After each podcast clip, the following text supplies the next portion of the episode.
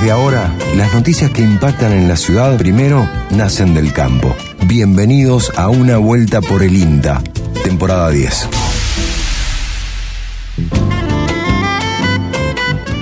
Bienvenidos y bienvenidas a otra vuelta por el INTA, el programa del Instituto Nacional de Tecnología Agropecuaria, aquí en Radio Universidad, en AM 580. ¿Cómo estás, Mauro? Buen día. Buen día, Lucas. Un gusto estar aquí en una vuelta por el INTA. Buen día también a Mariano Brito en la puesta al aire. Y a toda la audiencia que nos siguen, tanto por, por la AM 580 o también por algunas FM que repiten este programa y también a los que nos escuchan por plataformas como podcast. Sí, totalmente. Y aquí estamos muy bien, con un programa movidito, esta vez sin el compañero Fabricio Taparelo, pero con, con, algunas ñañas. Taparelo le mandamos un gran abrazo.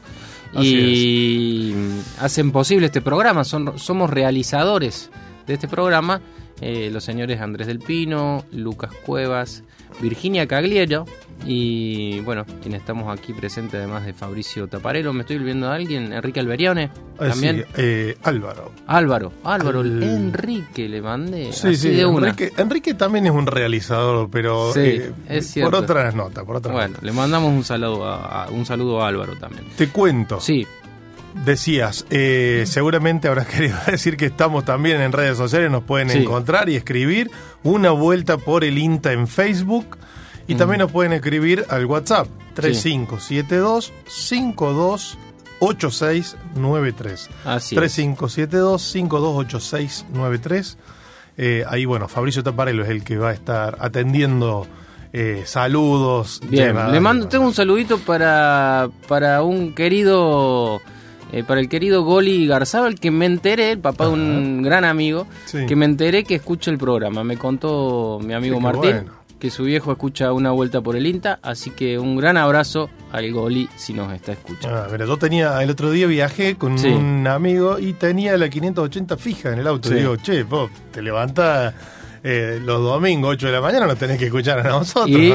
Así que me dijo, y son pocas veces que estoy ahí arriba del auto. Claro, bueno, sí, yo, yo escucho Pero- mucho radio en el auto. Fundamentalmente, ¿puedo escuchar radio o puedo- Mucha radio. mucha radio en el mucha auto? radio. Sí, poco tele, mucha radio soy yo. ¿Sí? mira, y en, en la compu también, así Sí, en la oficina. Sí, ah, sí, mira. mucho, ¿Y escuchás por, por, por radio o por qué dispositivo? ¿Por Eh, celular? no, cuando por... estoy en la oficina directamente lo pongo en la computadora Sí, también, y eh, mucho radio en el auto, en el vehículo, cuando Sí. voy andando, hay eh, mucha radio. ¿Sos de lo que tiene programado del 1 al 6, como antes? Como, sí, pero Sí. apenas El orden. a usar un... No, y el orden es, Es- prioridad. Eh, pero para el orden es de menor a mayor. Porque viste que hay Ah, gente no. que va poniendo los diales más arriba, Ah, llegado al vos. 6. Por ejemplo, era mi caso. En mucho tiempo lo usé así. No. Después llega alguien, te configura todo, Claro. los chicos se arma quilombo con eso. Pero no, tenés así, ¿te acordás cuál es la 1? ¿Cuál es? Sí, sí, sí, Ah, porque son mis prioridades de, de No, radio. Entonces, ya vamos la- a indagar sobre la eso. que más escucho está en Sí. la 1, Sí. ¿así? Sí. ah, Eh, claro. Como las más usadas son las Claro. primeras. Está bien. Después me doy cuenta que soy, eh, tengo un toque ahí, que le voy gastando mucho el 1. Claro, por ahí le tienen que hacer el, pasar el al 6.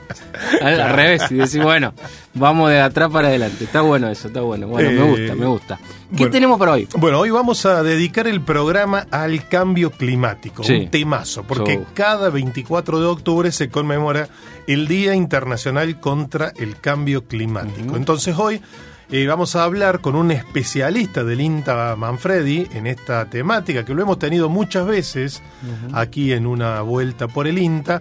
Vamos a conversar con él qué es el cambio climático, qué lo causa y qué viene haciendo el INTA, en qué trabajos estamos, estamos haciendo en el INTA eh, contra el cambio climático. Bueno, temazo. Sí, o sí. sea, temazo súper amplio que incluso también en, en el, en lo que fue la campaña Sí. eh, estuvo presente eh, este tema, así que súper interesante lo que vamos a charlar eh, en el día de hoy. ¿Qué más? Bueno, residuos sólidos urbanos. Eh, bueno, también es un gran problema ambiental el tema de la basura.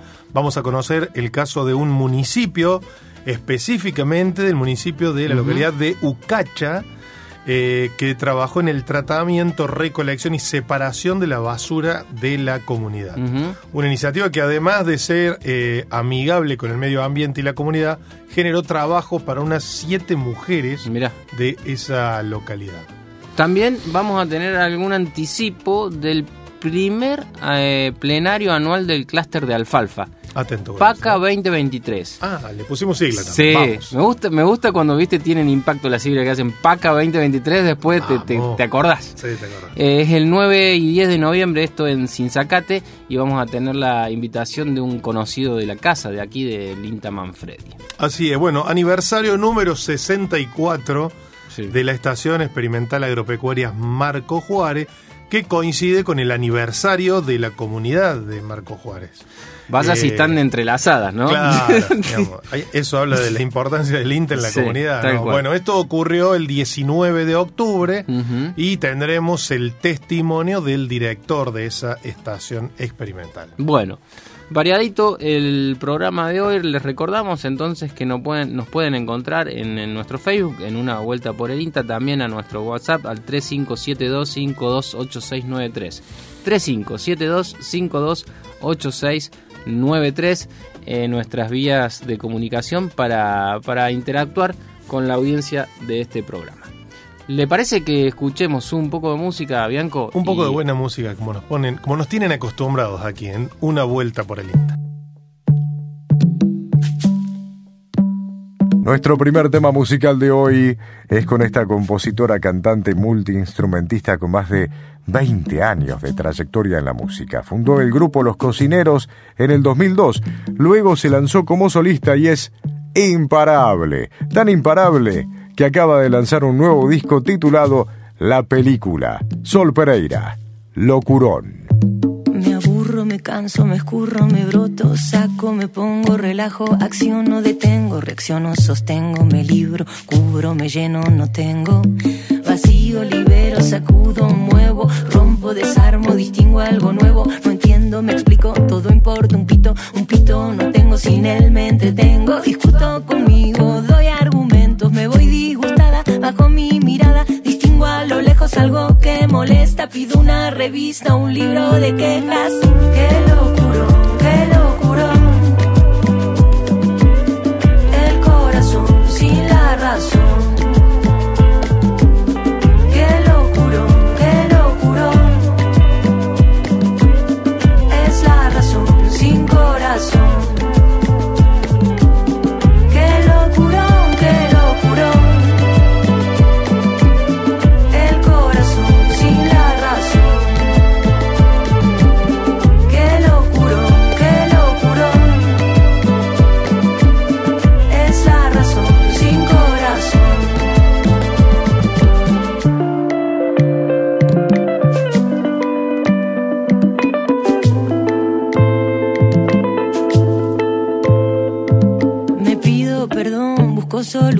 Me digo, me entiendo, podría ser peor. Barajo de nuevo, vuelvo a repartir. Conmigo no vuelvo a discutir. Por eso respiro profundo, muy hondo, seguro hay paz. Pero está en el fondo y al fondo me voy. Silbando bajito, si no encuentro paz. Me siento un ratito como algo rico, libero endorfina. Busco en mi paciencia y tarea fina. Tanto que hacer, tanto que entender. Seguro me puedo entretener.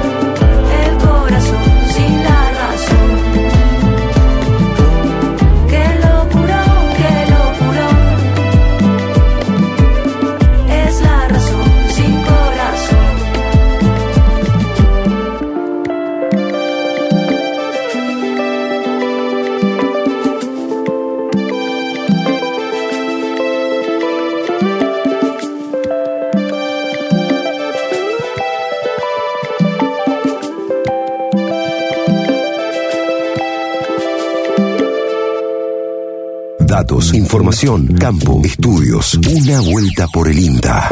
El pasado jueves 19 de octubre cumplió 64 años el INTA Marco Juárez, fecha que se hizo coincidir con la del aniversario de la ciudad que la cobija.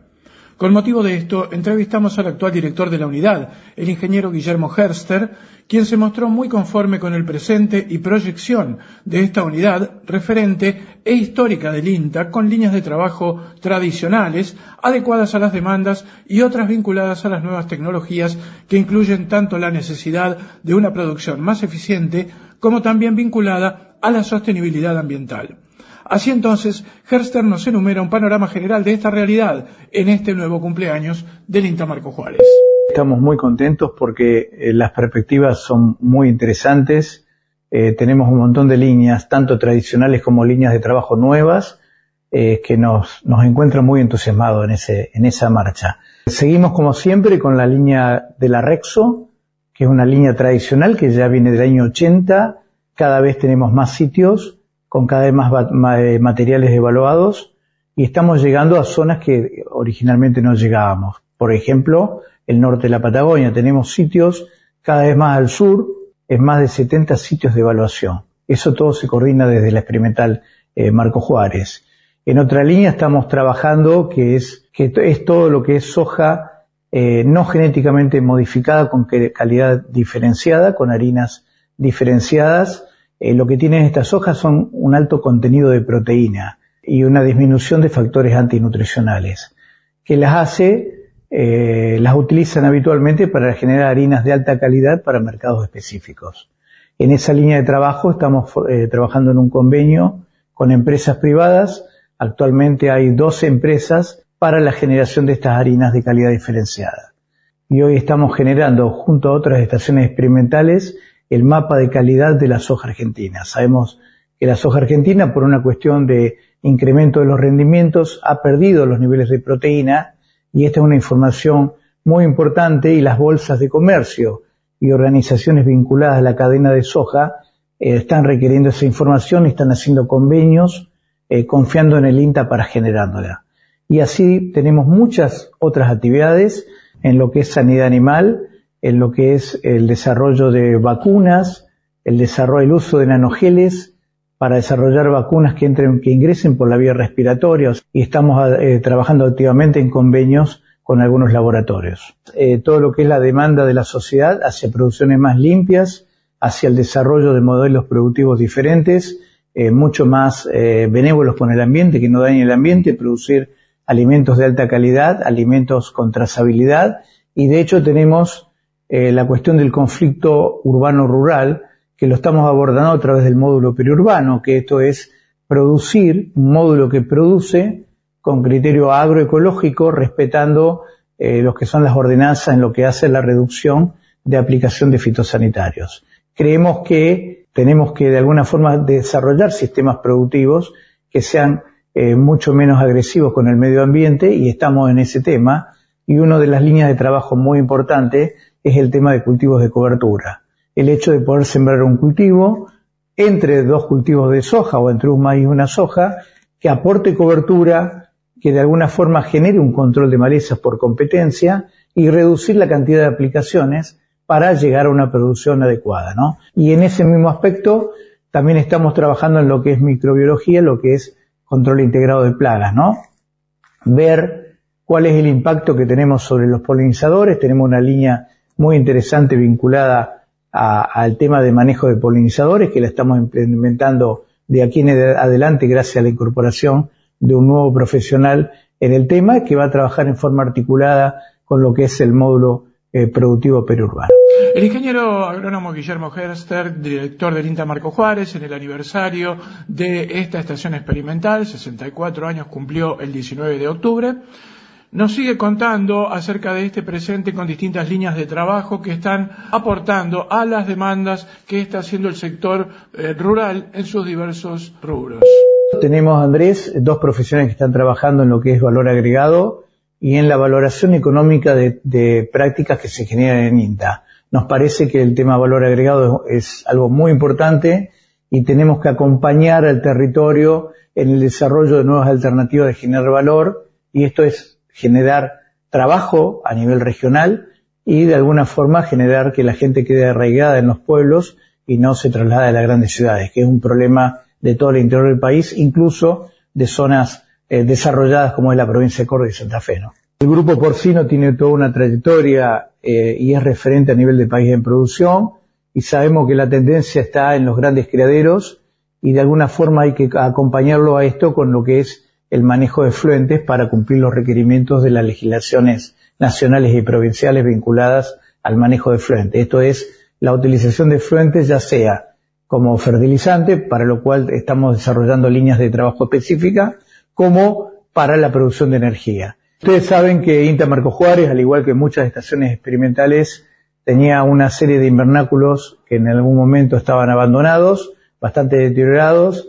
Hemos puesto en valor ese sector generando lo que es speed breeding, que significa eh, generaciones avanzadas, o sea, generar un ámbito mediante luces, luces de colores, que permiten generar efectos fisiológicos en la planta para que cumplan el ciclo mucho antes, de tal forma que en trigo o en soja podemos generar hacer eh, tres o cuatro generaciones por año. Esto para los programas de mejoramiento es muy importante porque implica cortar el tiempo desde el cruzamiento hasta la generación de una variedad. Obviamente, acá está todo el tema de biotecnología atrás, que tenemos un grupo muy importante en la estación experimental, que también está trabajando en lo que es marcadores moleculares, en lo que es resistencia a chinches, y tenemos un montón de líneas de trabajo muy interesantes, tenemos líneas de trabajo realmente muy importantes, inclusive en lo que es la parte de microbiología del suelo. Tenemos trabajos destacados sobre el impacto del uso de los sistemas de producción sobre eh, poblaciones de insectos y de la microbiología del suelo, que es un tema muy novedoso, también en lo que es protección de cultivos, también en lo que es ecofisiología de trigo, que realmente son temas realmente muy importantes que aportan al, al acompañamiento al sector productivo para alcanzar la producción que necesitamos, pero produciéndola de forma tal de no dañar el medio ambiente. Ahí estaba Guillermo Herster, el director de la Estación Experimental Agropecuaria Marco Juárez, en esta nota realizada por nuestros compañeros Andrés del Pino y Virginia Cagliero, que bueno, daba cuenta de esto del aniversario del INTA Marco Juárez que... Eh, Harto raconto. Sí, tal cual, con las líneas... Eh, con las principales líneas de trabajo. Sí, la investigación que lleva adelante el INTA Marco Juárez. Bueno, le mandamos un gran abrazo a toda la, la gente que trabaja allí en la experimental de Marco Juárez. Y lo invito a pasar revista. 64 años. ¿eh? A, punto, de jubilarse. claro. Eh, lo invito a pasar revistas. Vamos. Este, he recibido buenos comentarios sobre esta nueva sección de Una Vuelta por el INTA. Me gusta sus destacadas de la semana, de este son más atemporales. No, no, no, hacerlo, no atarlas tanto a, la coyuntura, pero son, es son noticias destacadas de este, de este de estos días. Claro, sobre todo es un extracto de lo que se está tratando en los medios, redes, plataformas y demás que tienen que ver con el mundo de la agrobioindustria. El masticado de Bianco podría ah, llamarse. Sí, casi así. Vamos. Eh, bueno, uno de los temas ha sido este que influencer europeo destacan excelencia y sustentabilidad de carne vacuna argentina. Esto ocurrió en el marco de la campaña que lleva adelante el Instituto de Promoción de la Carne Vacuna Argentina la llevó adelante en Alemania, Inglaterra, España, Francia, Bélgica, Italia y Países Bajos, en el que reunieron a un grupo de influencers europeos en un restaurante, el restaurante Argentine Beef de Anuga 2023. Saca la pasear. Toma vos. Qué suerte tienen los influencers a veces. ¿eh? Eh, suerte. sí, A veces, digo a veces. La suerte se busca, decía mi abuela, tal cual. Pero. Eh, lo que deben haber comido. bife, por Dios. Yo fui jurado de un, de un certamen de batata y salí feliz. Imagínate en una de carne vacuna argentina. una cosa. Lo, de usted es muy local. Sí, sí, sí, sí, totalmente. Bueno, otro de los temas. Eh, cada vez, cada vez más consumidores están interesados en alimentos funcionales. ¿Qué son los alimentos funcionales? Nos preguntábamos nosotros hace un rato y tienen que ver con, eh, con aquellos alimentos que son elaborados no solo por sus características nutricionales, eh, sino también por cumplir una función específica como puede ser la de mejorar la salud y reducir el riesgo de contraer enfermedades. Eh, su uso es muy antiguo, eh, y estaba basado, se empezó a usar en Corea del Sur en los años 80. Eh, cuando las autoridades coreanas tomaron conciencia de que para controlar los gastos globales en salud era necesario desarrollar alimentos que mejoraran la calidad de vida de los ciudadanos. Bueno, eh, a nivel mundial, casi dos tercios, o sea, el 65% de los consumidores dicen que adoptan un enfoque proactivo para su salud y buscan, buscan ingredientes funcionales eh, tanto en alimentos como en bebidas. Eh, también se nota esta tendencia, eh, sobre todo en jóvenes y adolescentes, que eso bueno, es realmente una destacada del tema.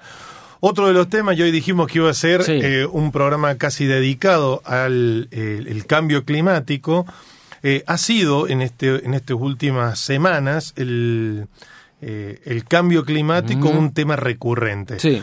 Una noticia dice que el cambio climático está, causado está causando daños multimillonarios a cada hora, según una, una investigación publicada en la revista científica Nature. Las condiciones climáticas extremas costaron 16 millones de dólares por hora durante los últimos 20 años. Wow. Eh, y bueno, y el cambio climático hizo 100 veces más posible la ola de calor en América Latina, dice otra noticia, según un estudio internacional. Los episodios de calor extremo fuera de los meses de verano habrían sido extremadamente improbables sin el daño causado por el ser humano. Bueno, ahí lo tiene. Ya nos vamos metiendo en tema. En el próximo bloque vamos a conversar sobre esto, sobre el cambio climático. Así es. Me gustaron, ¿eh? me gustaron la... Un picadillo de lo que se está tratando en, los medios, en la agenda, Bien. pasando revista, como Bien. decimos. Eh, de esta de este de este picadillo, de este picadillo de noticias nos vamos a ir a una invitación que nos va a hacer Gastón Urret Zabalía, técnico eh, profesional del INTA Manfredi de, sobre esto que hablábamos al principio se va a desarrollar el primer plenario anual del clúster de alfalfa el PACA 2023 el 9 y el 10 de noviembre. Lo escuchamos. Quiero invitarlos a todos a la plenaria anual del Cluster Alfalfa, la PACA 2023, eh, esta red público-privada de interacción que busca potenciarse mutuamente los actores que son los productores, industrializadores, comercializadores, todos los dedicados a la alfalfa, así como proveedores de insumos, máquinas y por supuesto la intervención en esta red público-privada del INTA en un rol protagónico, también de las universidades, el PRO Córdoba, Secretaría de Agricultura de Provincia, Sociedad de Jesús María, bueno, diferentes entidades que buscamos entre las entidades y los privados eh, un modelo de trabajo donde nos potenciemos y, trabajemos todos juntos para que seamos más, más competitivos, ¿no? Y bueno, y la PACA 2023 va a tener lugar el día 9 y 10 de noviembre próximos. Están todos invitados. Es un evento que busca concentrar el sector del falfero, eh, potenciarlo y allí habrá, por tanto, capacitaciones de los técnicos más referentes del país en la materia. Vamos a tener varias, varias sorpresitas también de color muy interesantes, muy entretenidas y también para hacer espacio de coworking, ¿no? De, de, este espacio de intercambio entre, entre colegas, entre gente dedicada a alfalfa para pasarnos datos, para estar cerca, para conocernos, para después tener los contactos unos de otros y y ayudarnos en la diaria y avanzar más rápido en los aprendizajes. Así que están todos invitados. Esto es en el hotel, el hotel de Sal si puedes, allí cerquita Jesús María, en los días 9 y 10 de noviembre de este año. Y eh, para cualquier información, contactarse con los teléfonos que están indicados allí en la página web del Cluster de Alfalfa eh, o al Instagram del Cluster de Alfalfa, o si no, los contactos de INTA, Manfredi, acá en mi nombre le dejo también el teléfono. Bueno, están todos invitados y, espero que anden Uno de los músicos más versátiles es Pedro Aznar, de esto no cabe ninguna duda. Puede componer y también interpretar en los más variados géneros. Se le animó a nuestro folclore y este es uno de los resultados. Pedro Aznar, perfume de carnaval. Me fui solo con mi suerte, la llevaré en mi recuerdo. Bajo un año su algarrobo, flotaba al aire un pañuelo, bailando una vieja samba, yo le entregaba mis sueños. El sol quemaba en la tarde, siluetas que parecían fantasmas amarillentos, llenos de tierra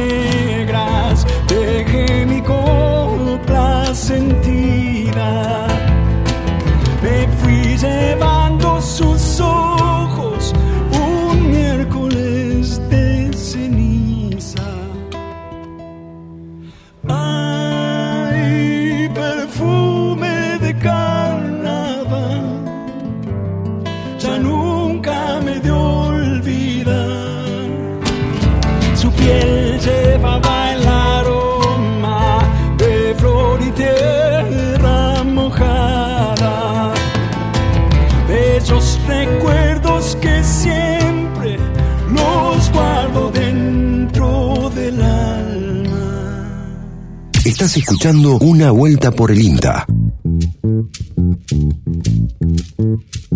Arrancamos otro bloque de una vuelta por el INTA. Eh, en este caso, como veníamos anticipando, el tema central del día de hoy tiene que ver con el cambio climático.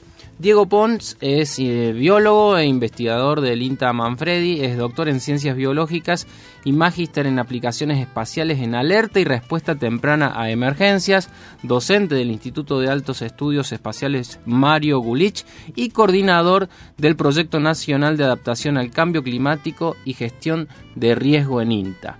Eh, además de todo esto, eh, el querido Diego Pons es un amigo de la casa al que siempre recurrimos para hablar de estos temas, así que le vamos a dar la bienvenida en esta vuelta por el INTA. ¿Cómo estás, Diego? Aquí Lucas y Mauro te saludamos. Hola Lucas, hola Mauro, muchas gracias por la invitación. ¿Cómo andan? Un gusto tenerte acá de nuevo, Diego.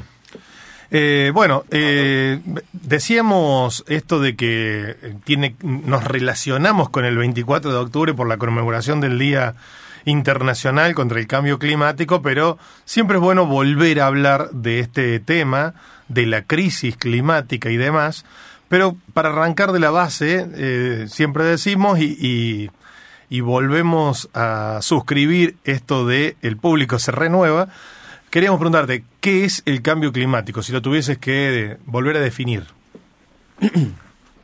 Bueno, el, cambio climático es es un tema que, como decías bien, está en, en, la boca de todos, en el diario, hasta la discusión de, las propuestas de, los candidatos, eh, porque es un problema que, que está en creciente, en creciente preocupación por parte de la población y las agendas, constituye el, principal desafío que hoy tiene el mundo a nivel global en cuanto a, las alteraciones que se han producido en el ambiente con respecto a, la atmósfera, a, los, ecosistemas y, y, hacia la relación que tenemos con, con respecto con, con, los recursos naturales, con, la naturaleza, ¿no?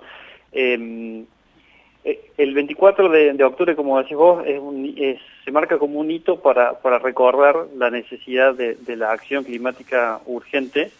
Eh, como decía el, secretario de Naciones Unidas, ya pasamos de la era de, estamos entrando en la era que llama de la ebullición por, cómo se va incrementando la velocidad de los cambios, que parecían que se iban a dar a finales del siglo y cada vez lo vemos más, más cerca, por ejemplo, con la sequía, las inundaciones y demás y no es más que el emergente, digamos, de, de la forma con que hemos, eh, nos hemos desarrollado como humanidad desde el inicio de la revolución industrial. Es decir, para poder tener todos los bienes y servicios que tenemos hoy, hemos recurrido a, a fuentes de energía como los, los, combustibles fósiles que han liberado eh, gases de, efecto invernadero, ¿sí? estos gases que atrapan el calor en la atmósfera, desde el inicio de la revolución industrial hasta hoy, eh, y todos esos gases, ese carbono que estaba almacenado durante millones de años bajo la Tierra, hoy lo tenemos en la atmósfera. Entonces, más usamos gases, más usamos, perdón, los combustibles fósiles, más caliente se vuelve la atmósfera, más se altera, digamos, eh, el comportamiento de la atmósfera y eso influye sobre, sobre todo el, resto del planeta, ¿no? La biosfera, la criosfera y demás. Eh, eso sería para sintetizar, por ahí me fui medio largo. La no, no, buenísimo. Perfecto. Y si te pregunta, eh, ¿cuáles son las causas principales del cambio climático? Bueno, como te decía, los, los, el principal problema del calentamiento global se debe al uso de combustibles fósiles. y, y, toda nuestra economía y forma de vida se basan en ellos, desde la producción de electricidad a, a la generación de alimentos, eh, a, la movilidad, en todos tenemos, eh, hacemos uso de esos combustibles fósiles que emiten gases de efecto invernadero. Pero en realidad el cambio climático viene aparejado de lo que llamamos el cambio global, es decir, eh, esta noción del desarrollo sustentable, sostenido e indefinido lleva a la explotación de, los recursos naturales como si no hubiera un mañana, ¿no?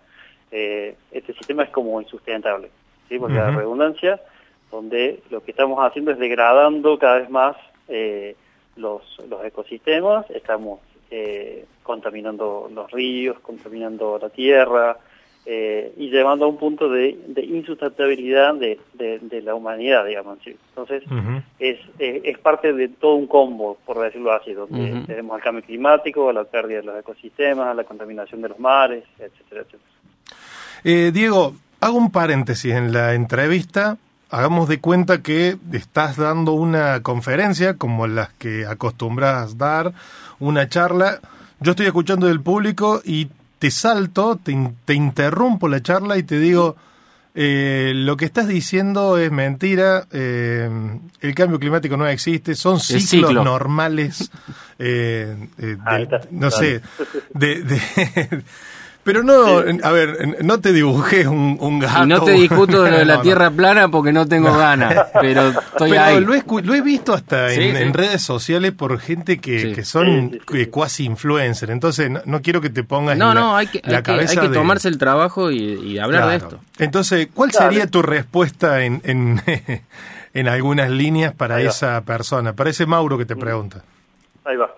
Eh, bueno, el, el, existen eh, hoy en día, si bien hay muchísima evidencia científica de, lo que es eh, las causas y los efectos del cambio climático, se ha constituido el panel intergubernamental eh, del cambio climático, donde toda la comunidad científica aporta evidencias, desde imágenes satelitales datos de campo, registros de, los gases en, los glaciares, que se tiene registro también de los ciclos que se han dado a lo largo de las eras, eh, bueno, todavía hay, un, cierto público de, tanto de ciudadanos como de, grupos económicos que, bueno, que no eh, adhieren a esta a este concepto del cambio climático por cuestiones obviamente eh, económicas, ¿no? En cuanto, por ejemplo, a, la dependencia de esos combustibles fósiles.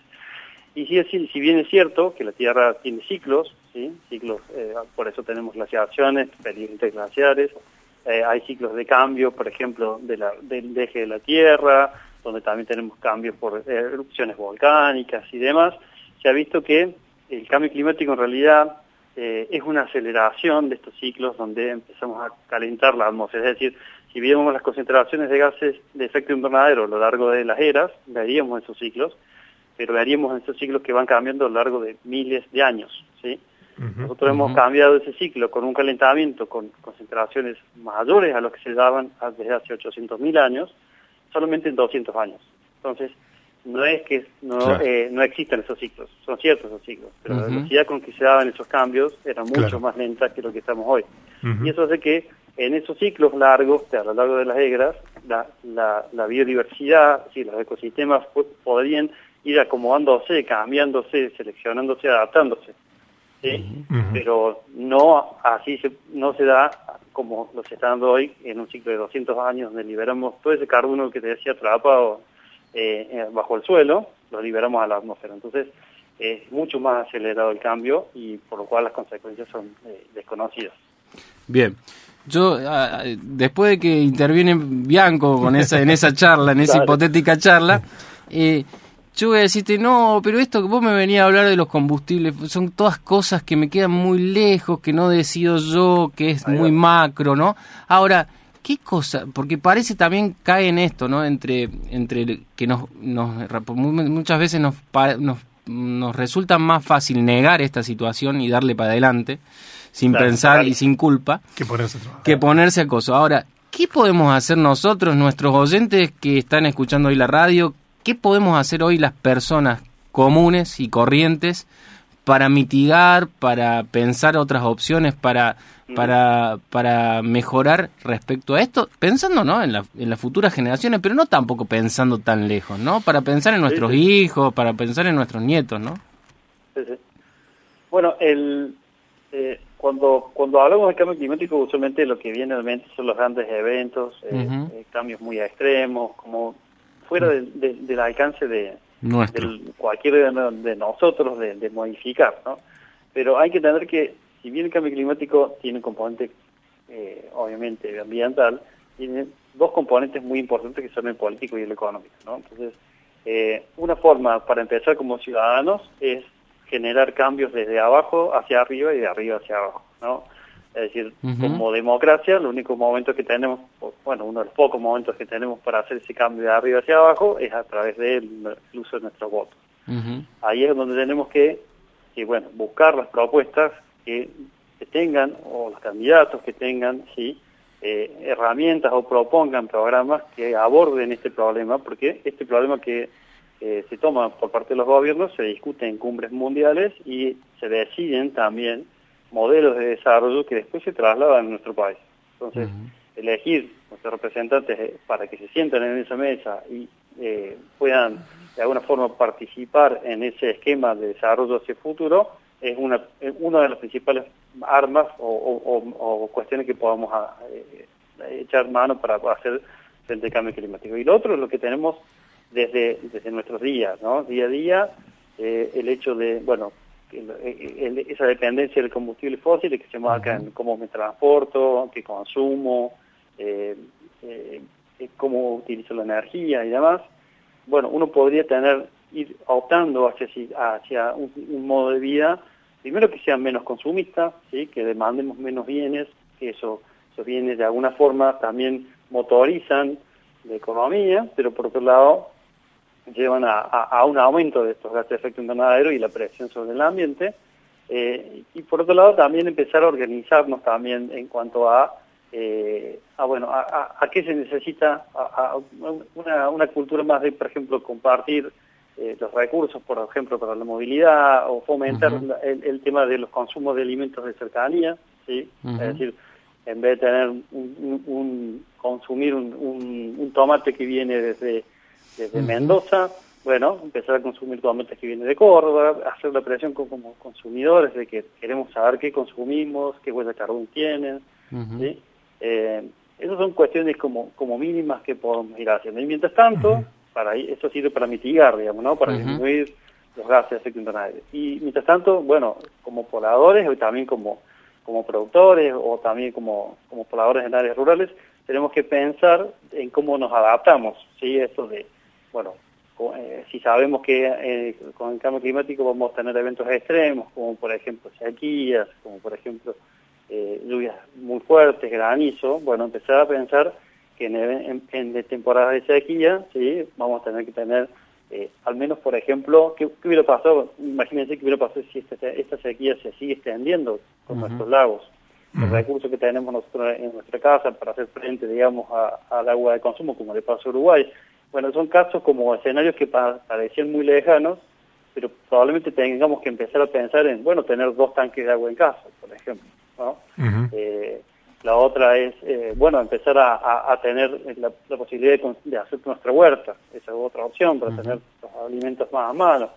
eh, empezar a pensar, bueno, en el seguro de, del auto que tenga contra granizo, por decirte cosas como muy cotidianas, ¿no? Concretas. Eh, pero ya empezar a pensar que hay, tenemos nuestra actividad va a estar muy eh, muy teñida de esto, de, cómo nos vamos a ir adaptando y que, bueno, lo vamos a ver este verano con las olas de calor, ¿sí? Eh, con el consumo que va a haber, por ejemplo, de electricidad para los aires acondicionados y probablemente tengamos problemas con el suministro de electricidad porque no hay abasto eh, o también también cómo, cómo atendemos eh, a, eso, a, los más vulnerables en cuanto a, a, por ejemplo, niños o ancianos que pueden sufrir las olas de calor. Eh, Muy bueno. Hay muchas cosas que se pueden hacer en el día a día que hace falta empezar a, pensarlas en largo plazo.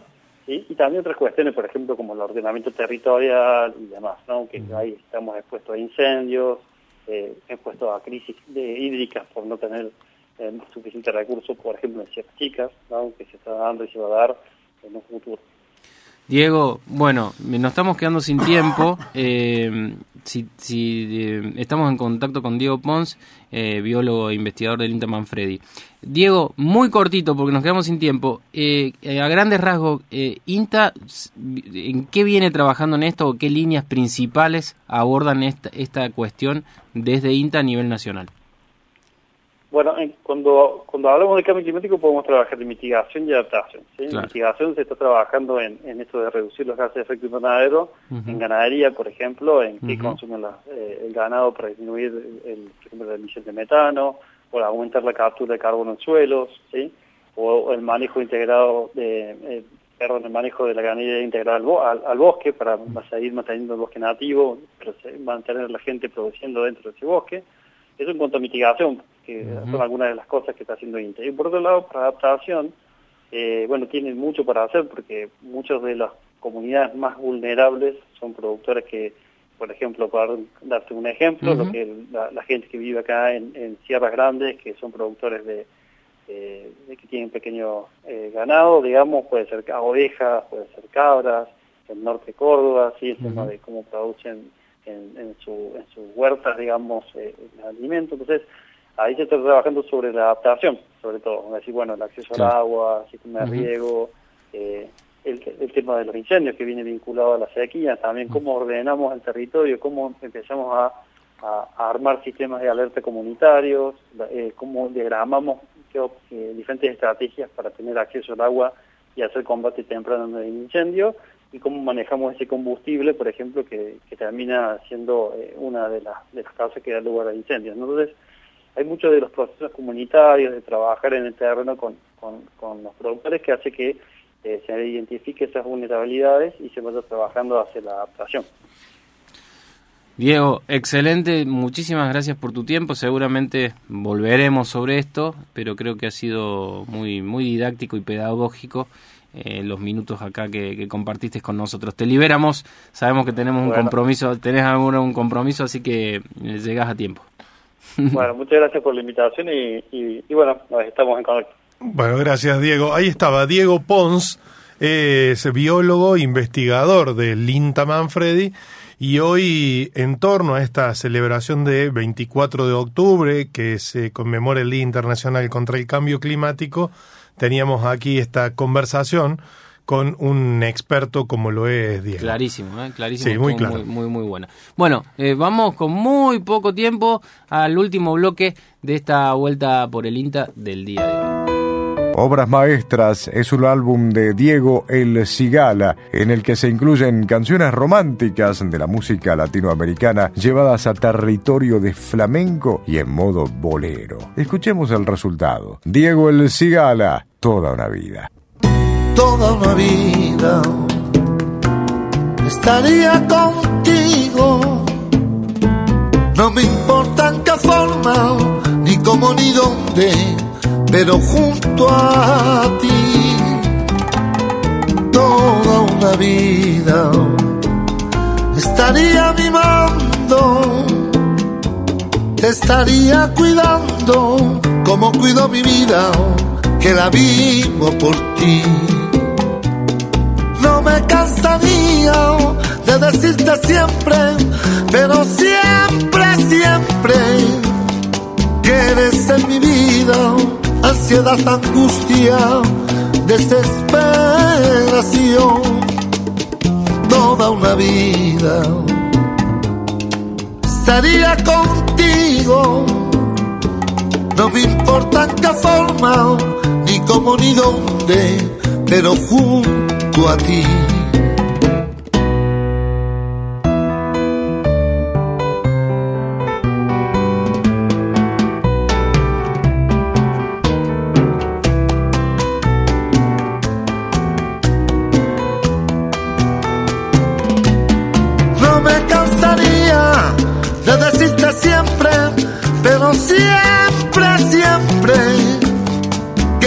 En mi vida ansiedad, angustia, desesperación, toda una vida estaría contigo.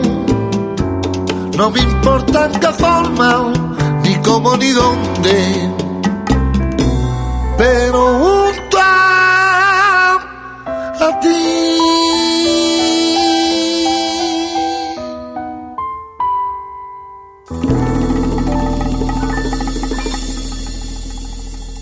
Datos, información, campo, estudios. Una vuelta por el INTA. Bien, eh, último bloque de esta vuelta por el INTA del día de hoy. Les recordamos que nos pueden contactar a nuestro Facebook, que es una vuelta por el INTA. También a nuestro WhatsApp, que es el 3572 528693. 3572 528693. Eh, para contarnos qué están haciendo, cómo, cómo ordenan las radios en su este, en su en su auto, si de menor a mayor, si de la más escuchada a la menos escuchada. Bueno, eh, nada, pueden contactarnos a través de nuestras vías, siempre nos, nos interesa intercambiar con nuestra audiencia. Nos vamos, después de- del bloque pasado, donde estuvimos hablando sobre el cambio climático, eh, esto tiene que ver, eh, estamos hablando sobre un, vamos a meternos en un, un gran problema ambiental que existe en casi todos lados y en muchísimas, en muchísimos municipios y localidades que van creciendo y que encuentran en el tratamiento de los residuos sólidos urbanos una, una- un gran problema. Eh, vamos a conocer el caso del municipio de Ucacha, en donde se trabajó en lo que es el tratamiento, la recolección y la separación de la basura de esa comunidad. eh, y que fue además de generando esta cuestión de la, del reciclado y la reutilización y la conversión de residuos en, en- en algo que tiene valor, eh, también eh, la generación de trabajo para algunas familias. Vamos a escucharlo a Ariel Colazo eh, contando un poco este proceso, el vínculo y el rol que tuvo el INTA y después conversamos al respecto. Nosotros cuando ingresamos al gobierno había un basural de cielo abierto donde se quemaba inclusive los residuos. Era una pila importante, estábamos hablando de dos hectáreas, en la cual una hectárea era una pila de residuos eh, muy, muy voluminosa. Estamos hablando de que había una parte ya enterrado y en la superficie habrán sido cuatro metros tranquilamente de residuos. Entonces nos ponemos a trabajar con diferentes actores sociales que siempre están muy predispuestos a darnos una mano. Hablo de un montón de instituciones y particulares que veían en eso una problemática realmente grave. Entonces se hizo dos comisiones. Una comisión donde se eh, elaboraría un plan estratégico para llevar adelante después de la puesta a punto de la planta, cuando la puesta a punto es limpieza, y otro grupo de trabajo que se encargaba propiamente de la limpieza, que era la municipalidad más eh, un grupo de productores agropecuarios que con la mayor predisposición ponían eh, su tiempo, el tiempo de su personal, más la maquinaria para ayudarnos a, la limpieza del terreno. Y así fue que se, hizo la, limpieza y a partir de ahí pusimos en marcha la planta de tratamiento de residuos, que el galpón estaba abandonado, vandalizado, sucio, o sea, eh, imagínate que eran todo nido de, pajaritos y eh, perros que vivían ahí, bueno, era un edificio abandonado. Ah, pero ahí estaba la prensa todavía y estaba la cinta y bueno, había que poner en condiciones el resto. Cuando se empieza a trabajar sobre la puesta en marcha, obviamente necesitaba personal para trabajar ahí, poner en condiciones la maquinaria eh, y darle condiciones, por supuesto, que era un punto que me interesaba mucho, obviamente, porque iba a tener personas trabajando ahí y mínimamente tienen que ir al baño, tienen que no sé, lavarse la mano, bueno, entonces todo eso que estaba, pero que había sido vandalizado, como digo, no había inodoro, no había canilla, no había pileta, se recompuso todo y empezó a trabajar la planta de tratamiento de residuos con la prensa. A partir de ahí, con este grupo de trabajo, se hizo un trabajo muy bueno justamente de concientización, donde a partir de ese momento se hacía una recolección diferenciada en el, en el, en el pueblo, donde martes y jueves, de un sector y de otro del pueblo, se pasaba a buscar solamente los residuos secos. Así se empezó, seco por un lado y húmedo por otro. Y por ahí, bueno, con los residuos secos se iban haciendo fardos. Eso empezó como una iniciativa así, eh, de a poco, a paso a paso, que tímidamente íbamos llevando adelante. Imaginar todo esto en un contexto de pandemia era bastante difícil, teníamos chicos aislados un día u otro, bueno, era, era bastante ardua la, la tarea. Pero en definitiva, lo que pudimos hacer es consolidar con el paso del tiempo el trabajo. La gente lo tomó muy muy bien, digamos, el hecho de la separación domiciliaria.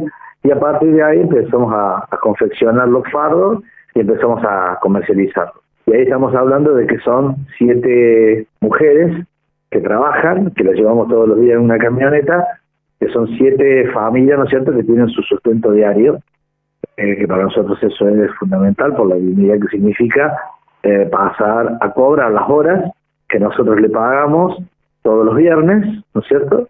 Y aparte, eh, producto de sus ventas, el 70% se lo llevan ellos y el 30% queda para arreglos en general en la planta de tratamiento de residuos. Eh, con este trabajo vos tenés los grandes generadores, que son los comercios, y tenés los particulares. Los particulares hacían su trabajo, como digo, hay que concientizar y seguir todo el tiempo insistiendo porque por ahí la gente se relaja, pero los grandes productores, los comercios y demás, eh, compramos una motito eléctrica, eh, justamente con este concepto de la baja de la contaminación, y las chicas coordinan con los diferentes comercios de la localidad y van en determinadas horas eh, con la moto y una motocarga y van cargando los residuos secos y lo van depositando en un lugar determinado, en el predio que tenemos acá cerquita de la localidad, y al otro día los muchachos que hacen la recolección le cargan los camiones y lo llevan a la planta. Entonces de esa manera hemos ampliado mucho